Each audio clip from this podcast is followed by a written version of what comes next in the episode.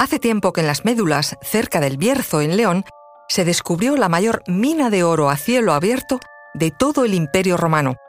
Un increíble hallazgo arqueológico que fue declarado bien de interés cultural en 1996 y Patrimonio de la Humanidad por la UNESCO en el 2002.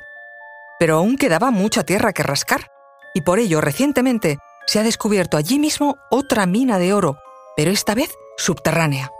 Tres investigadores del Instituto de Estudios Cabreirenses estuvieron buscándola durante años, pero la espesa vegetación de la zona dificultaba hallar la entrada.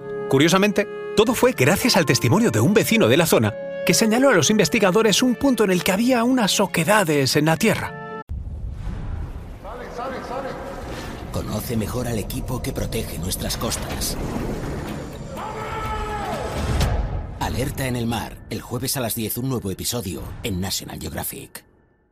Soy Luis Quevedo, divulgador científico.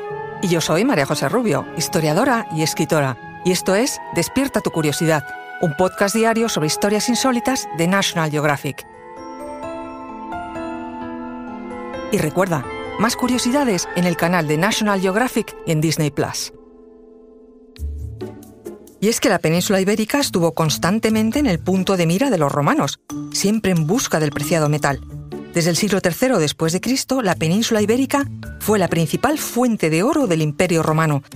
El escritor romano Plinio el Viejo describió la abundancia en Hispania de oro, plomo, hierro, cobre y plata, sin igual en ninguna otra parte del mundo conocido.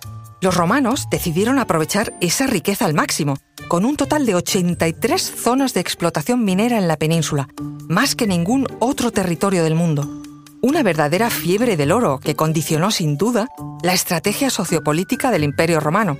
Esta explotación masiva e intensiva de nuestras minas condujo a la invención de todo tipo de métodos para extraer el oro, como el conocido ruina montium, que consistía en la excavación en las montañas de galerías y pozos sin salida exterior.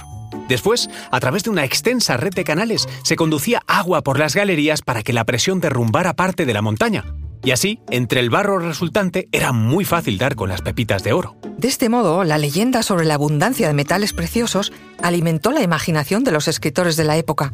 Así ocurre en el relato del incendio en un bosque de Turdetania, el nombre con el que conocían los romanos la región del Valle de Guadalquivir, incendio que al extinguirse dejó supuestamente expuestos kilómetros de plata fundida saliendo a borbotones. Pero la mina subterránea de las médulas sí era y es real la más grande de este tipo conocida hasta ahora con unos 30 metros cuadrados de superficie y, una vez desbrozada la maleza de los alrededores que la mantuvieron oculta durante siglos, de fácil acceso. La particularidad de esta explotación es que está alejada del cauce del actual río Sil y cerca de un antiguo nivel de terrazas de hace casi 2.000 años. No es la primera vez que este grupo de investigadores encuentra vestigios de la actividad romana de extracción de oro. Cuentan en su haber con otros hallazgos en Santa la Villa, también en León, o Quereño, en Orense. Pero al encontrarse en propiedades privadas o no poder garantizar las medidas de seguridad necesarias ante la posible visita de turistas o investigadores amateurs, tomaron la decisión de mantenerlas ocultas a la sociedad, que no a los expertos. Lo que sí dejan claro respecto al nuevo hallazgo es que la gente no imagina que se va a encontrar ahí dentro oro, picos y palas romanas. Lo que sí hay son restos de cemento romano, a base de canto rodado incrustado en arcilla. De momento hay que continuar investigando, y el trabajo arqueológico se define por el tiempo y la paciencia. El objetivo final sería poder integrar la nueva mina descubierta como parte de la oferta turística de las médulas.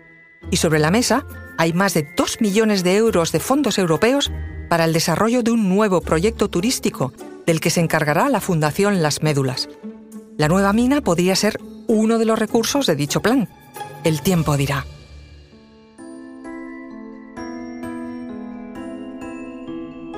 Recuerda que Despierta tu Curiosidad es un podcast diario sobre historias insólitas de National Geographic. Disfruta de más curiosidades en el canal de National Geographic y en Disney Plus. No olvides suscribirte al podcast y darle al like si has disfrutado con nuestras historias.